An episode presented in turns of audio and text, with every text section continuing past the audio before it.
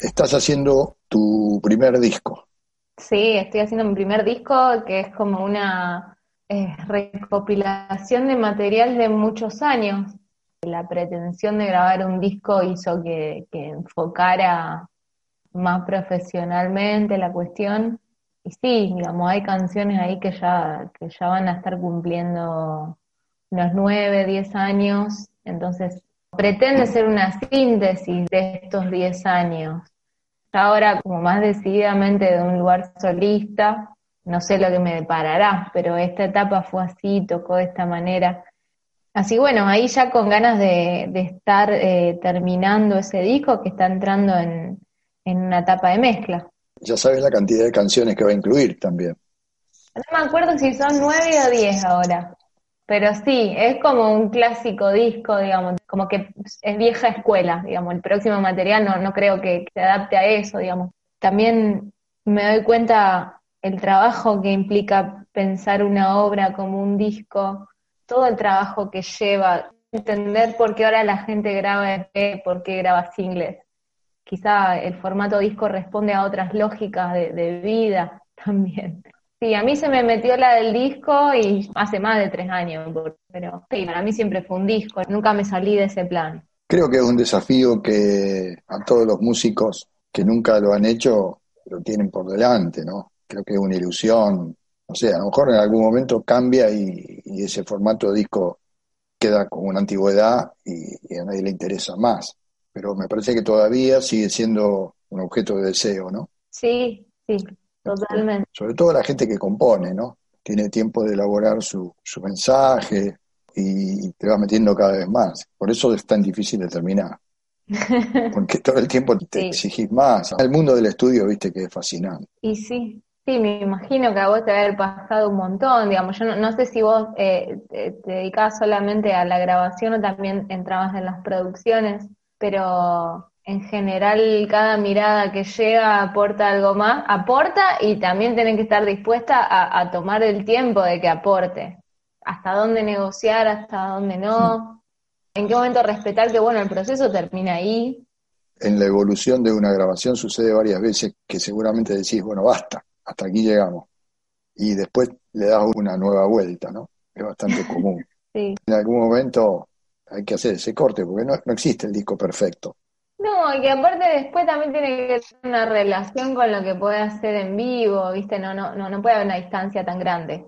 Sí, en realidad cuando hablo de, de lo que podés hacer, a veces no sé si hablo tanto de las instrumentaciones, sino, bueno, la obra es esta. Después que se reduzca una voz y una guitarra, digamos, como que la esencia sea la misma. No sé si me, me explico en ese sentido.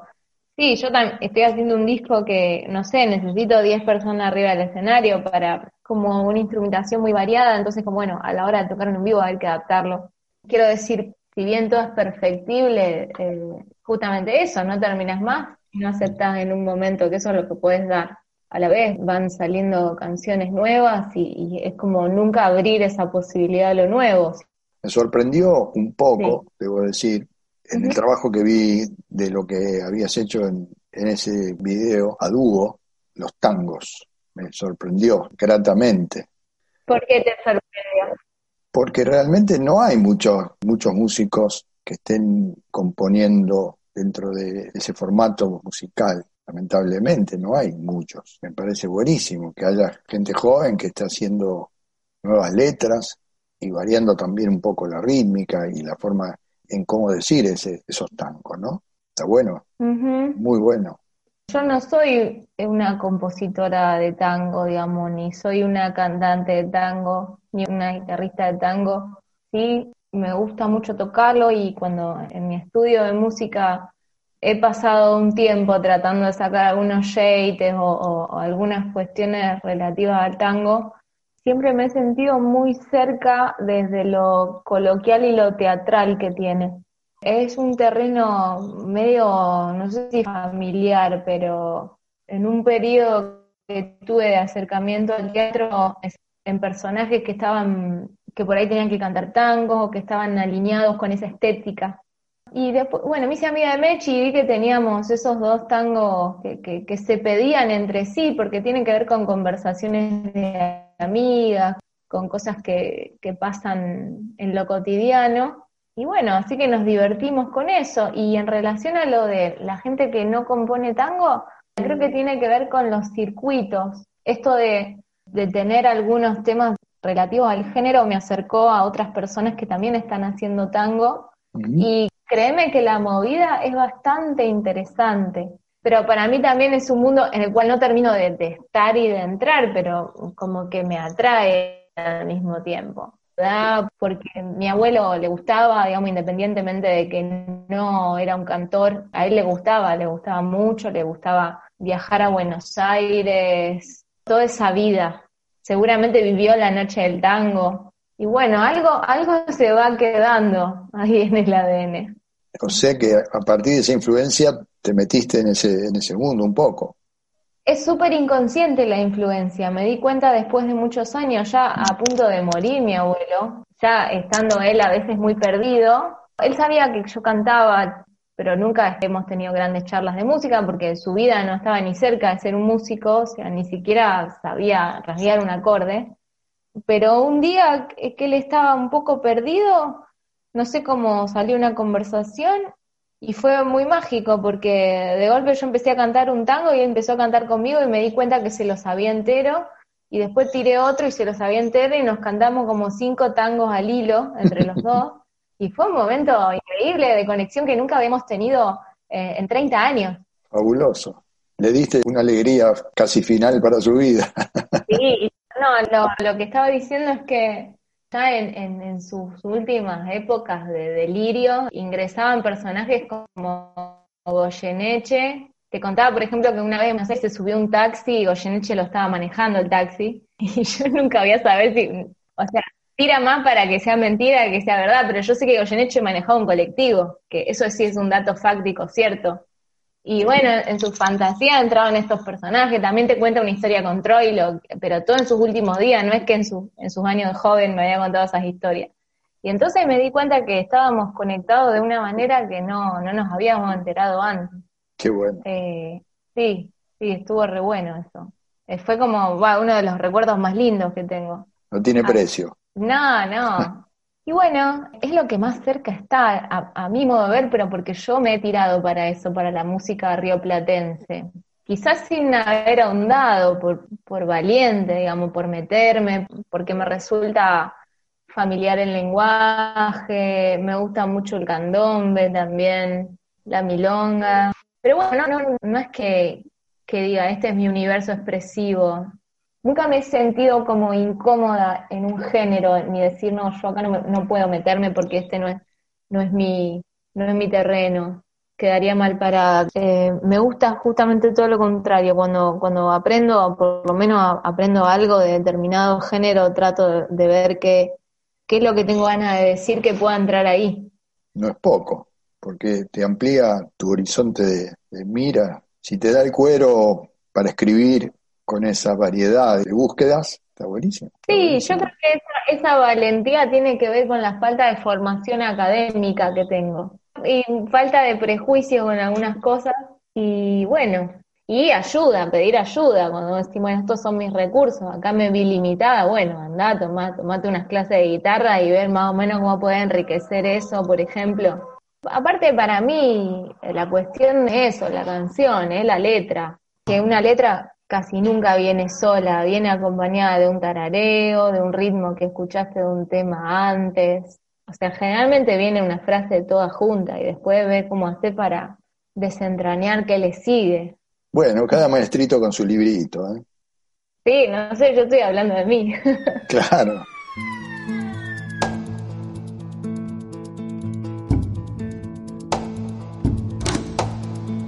Por esas, por esas, por esas, por esas cosas que se dicen por ahí. Yo decidí, yo decidí, yo decidí, yo decidí hacer oídos sordos para mí. Porque en la lengua del palo puede estar la falsa llave que me lleve para entrar a la des, a la desdi, a la des, a la desdicha ser una más por esas, por esas, por esas cosas que se venden por ahí.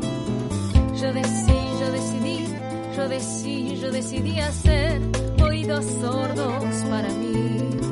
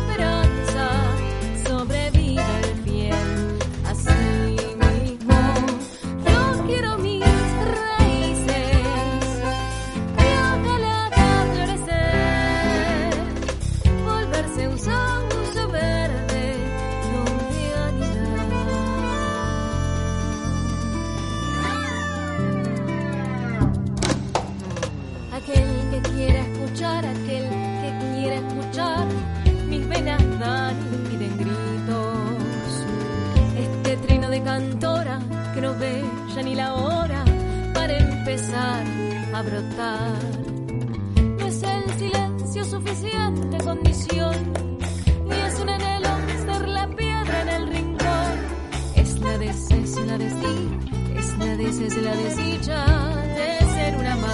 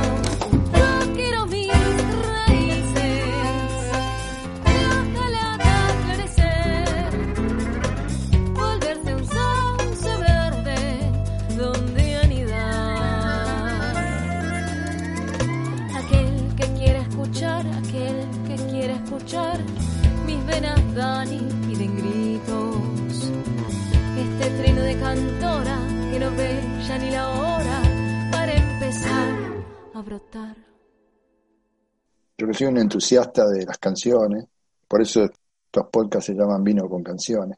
Faltan los vinos en este momento. Es, es fantástico escuchar a, a los compositores, cada uno expresar no solo su manera de componer, sino cómo lo siente cada uno, ese encarar la composición. Y a dónde llegar también, porque lo que vos decías recién, para mí la letra es lo más importante, dijiste.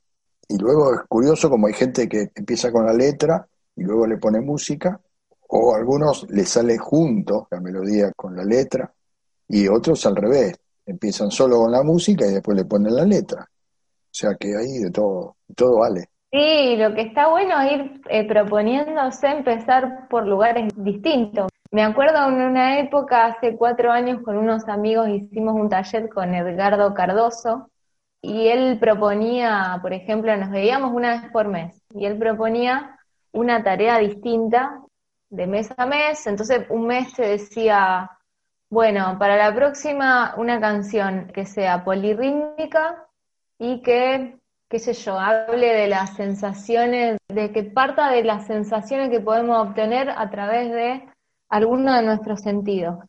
Ejemplo, ¿no? O para la próxima una canción que hable de las despedidas. O para la próxima una canción que esté compuesta en la pentatónica. Y entonces, claro, obviamente siempre iba a tener un resultado que por lo menos te corriera de, un lugar familiar. O para la próxima una canción que compongas con un instrumento que no es tu instrumento de siempre. y arreglátela. Eh, Era súper interesante. Y eso es enriquecedor. Sí, por ejemplo, una, una cosa pendiente que tengo yo es componer con otras personas, que no, no lo he hecho nunca, pero me gustaría. ¿Qué te imaginas? Ay, no sé, porque es para mí es eh, componer es un acto de intimidad tan grande, qué sé yo, como decir estar en mi mundo y, de golpe, ah, bueno, le abrís la puerta a alguien y, y, em, tenés que encima empezar a charlar del método que van a tener. Y es lo mismo de todo esto que venimos planteando, pero encima conjuntamente.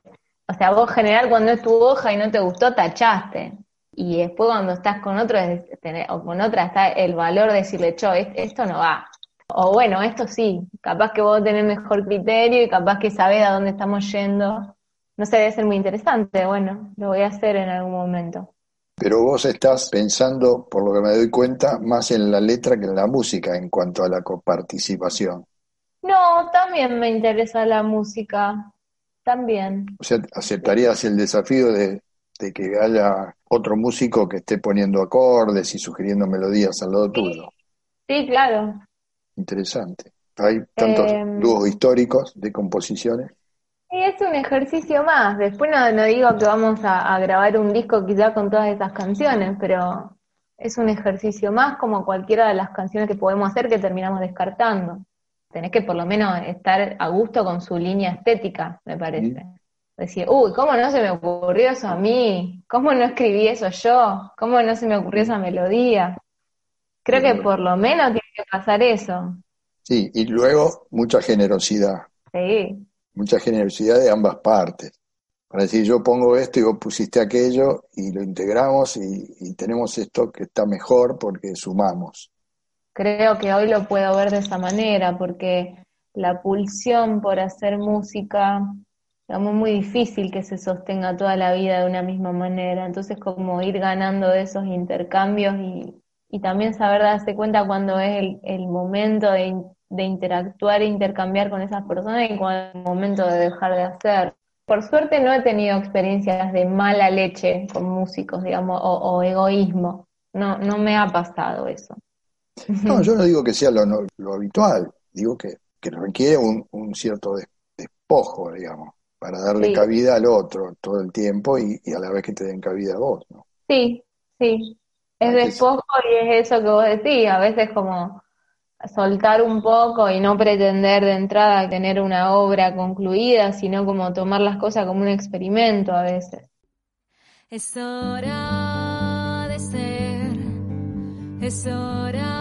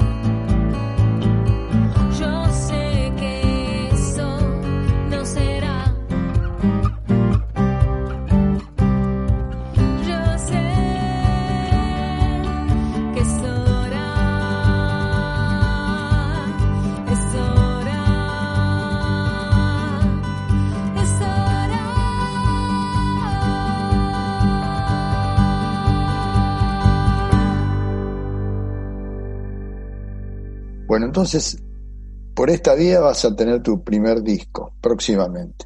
Ojalá. Trabajando con la colaboración de, Emilio en algunos arreglos.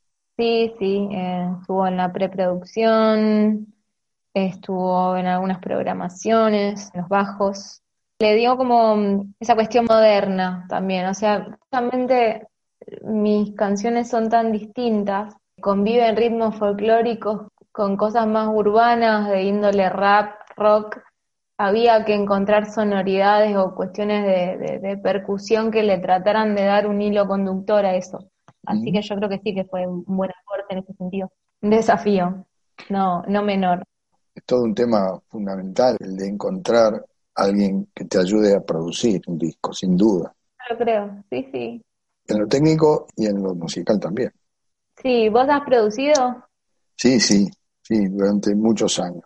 Y fíjate que la historia de, los grandes artistas que tienen obras importantes en cualquier lugar del mundo suelen estar ligados a etapas con productores artísticos. Sí, como algo de afuera, digamos, que sea cargo de, algo que tu ego le puede doler un poco, como que no te deja ver tu, tu mirada tan inmiscuida en algo, no te lo deja ver del todo, si no hay una palabra desde afuera. Alguien que te ordene un poco, por lo menos que te ayude a abrir algunas puertas. Sí, puede ser una persona, puede ser más, pero, pero es importante tener una mirada afuera.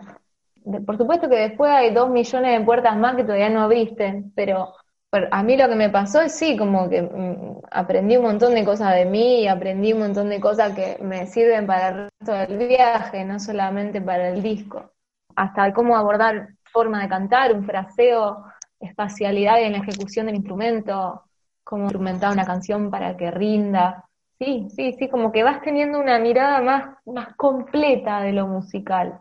A mí me pasaba que siempre como eh, musicalmente, como primero cantante, después con la guitarra, y yo digo que las letras para mí son muy importantes, pero la verdad es que si yo tengo que hacer memoria respecto de qué era lo que me llamaba la atención de una canción cuando era chica para que después querer hacerla, y para mí la melodía manda primero, el motivo melódico, entra, entra, entra o no entra. Y entonces como que siempre tuve una cabeza muy ligada a una cantante.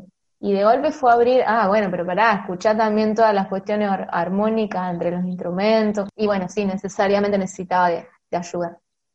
Justamente con esta cabeza de alguien que siempre eh, se le pegaron las canciones por el motivo melódico, no tanto por la letra o, por, o porque le gustaba la línea de bajo y sí o sí necesitas alguien que te amplíe la mirada, digamos. Si no, siempre estás como enfocado en un pedacito. Y está bien que sea así, no hay que saber de todo, no hay que entender de todo. Para mi caso, el productor era muy necesario. La experiencia tiene mucho que ver en ese terreno. Por más que seas un genio o una genia, no puedes tener, haciendo tu primer laburo, tener una cabeza súper clara en la producción algo que haya formado parte, no sé, de una banda, que ya haya grabado otros discos y decidí después hacer un trabajo solista. No, no tengo tanta experiencia en banda. La experiencia de banda que tengo, prácticamente el rol de arregladora y los tomaban los otros. Yo ponía las canciones, así que sí, era, era súper necesario. Fue un aprendizaje bastante importante. No, no sé si para prescindir de un productor de más, pero... Fíjate que además muchos artistas en algún momento de su carrera cambian el productor para poder experimentar otras cosas y abrirse ellos mismos la cabeza a otras ideas. Totalmente. Es un mundo que debería ser sin esquemas rígidos, ¿no? Sí, comparto. Si a vos te gusta la música platense habrás escuchado muchas cosas que hacen los uruguayos que son muy interesantes. He escuchado Fernando Cabrera como un referente bastante importante para mí. Fue, bueno, Mateo, ahora a Buscalia, Murgas, eh, también Jorge Drexler, Ana Prada, pero seguramente me estoy olvidando muchísima gente, Burrada, qué sé yo, mm. Catoruso. Sí, me, me, gusta, pero bueno, me pasa lo mismo que con, con todos los géneros. Quizás no llego a profundizar del todo porque después aparece otra cosa y me distraigo y me pongo a estudiar otro género. Justamente lo que decía la falta de formación académica es como que todos mis conocimientos eh, se construyeron a partir de, la, de lo que me iba llamando la atención, de lo que me ponían adelante o lo que yo misma escuchaba, o un amigo me mostraba, o en la escuela de música otro alumno venía con un tema y de golpe la clase se monopolizaba y todo el mundo se ponía a aprender el rasguido de chaya. No es que un día dije, no, yo me voy a meter en la, en la formación de tango de la escuela municipal y a partir de ahora me voy a especializar. Fue un poco así como haciendo lo, lo que pintaba, más o menos. ¿Y estás estudiando el instrumento, la guitarra? Mira, estudié durante cuatro años con Marcelo Estenta y cuando me, metí en la producción del disco, en un momento se me hizo insostenible ir a la clase semanal, o sea, o estudiaba para el disco o estudiaba para la clase y hacía rato que no tomo unas clases de guitarra y de armonía. Tengo ganas, tengo un montón de ganas, tengo ganas también de estudiar percusión. Cuando no está la energía ya va a surgir la, inquietud. Y después está el estudio sola. el otro día quería componer una milonga, siempre se puede volver a los apuntes y hay mucha información circulando también, mm. incluso en internet bueno, es otra manera de estudiar, pero en este momento no, no podría sostener ese estudio semanal. En la pandemia me puse a revisar algunos videitos así sobre escalas, sobre shapes en la guitarra. ¿Vos incursionaste en el teatro, me dijiste antes? Sí, incursioné en el teatro y en la danza. Sí, tampoco es que me hice la formación en teatro, fui haciendo talleres, después entré a formar parte de algunas obras y tuve una, dos, tres experiencias en teatro y después me di cuenta que no podía con todo y bueno, resigné eso. Resigné o me di cuenta que no tenía tantas ganas de poner la energía ahí. Y la música te sigue llamando más. sí. Y la experiencia esa de hacer esos especies de diálogos que aparecen en, ese trabajo que hiciste con Mercedes Borrell, están con planes de, de ampliarlo. Por lo menos lo vi, no sé si una o dos canciones donde había un, me pareció muy interesante. Sí, tenemos re ganas, tenemos re ganas de, si bien cada una tiene su, su proyecto solista, nos divertimos mucho y entonces está como esa cuestión relajada de que hay una amistad de por medio, una amistad nacida de la música también. Entonces todo muy descontracturado y sabemos que nos gusta lo que hace la otra, hay como una confianza y nos parece re interesante investigar por ahí. O sea, con tiempo, tranquilas, ir enriqueciendo el repertorio. Sí, sí, queremos seguir ampliando, investigando por ahí esas cuestiones musicales, entre comillas, teatrales, coloquiales, conversaciones con la música. Porque eh, es otra manera, digamos, es otra manera de presentar las canciones. A veces sin toda esa pretensión de banda, en un formato más íntimo. No hay mucha cosa compuesta así, una especie de casi de payada.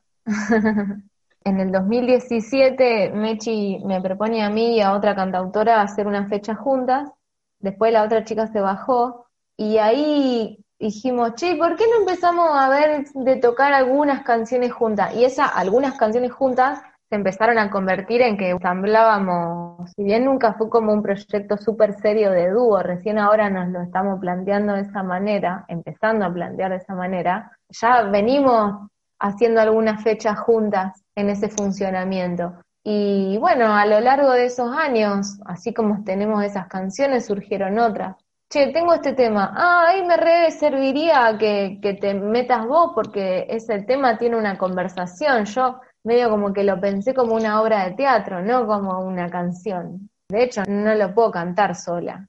Y así, che, tengo este tema, ah, ¿te gustaría? Sí, yo acá podría meter la guitarra y ella dice, bueno, acá yo tengo un cuatro, me gustaría meter un cajón peruano y, y creo que tiene que ver con eso, con dejar lo que sea. O sea, no es que nos propusimos ir a, a filmar eso en dúo, recibimos una invitación de la gente de Quickatl, que es un sello autogestivo y colectivo, y la gente del D7, como era la pandemia y no se podía tocar en vivo, bueno, ¿qué se puede hacer? Entonces surgió la idea de hacer estos recitales grabados íntegramente con teléfono, con varios teléfonos celulares, obviamente grabado por gente que entiende de audiovisual y con una calidad de audio muy buena.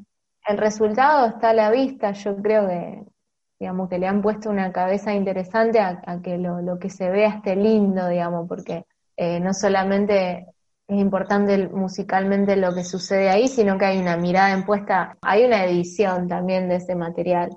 Así que bueno, nos invitaron, no sé, nos invitaron en junio, julio, y, nos juntamos a ensayar y, lo grabamos, con material que habíamos tocado en una fecha de fines de 2019. Así fue. A mí me gustó mucho. La verdad que me pareció muy cuidado en todo sentido. El trabajo de ustedes, la buena edición del audio, y tiene importancia resaltar la calidad tanto en lo técnico como en lo musical. Este año nos ha dejado con ganas de, de vivir, de vivir. es una locura. Muchas ganas de volver al escenario.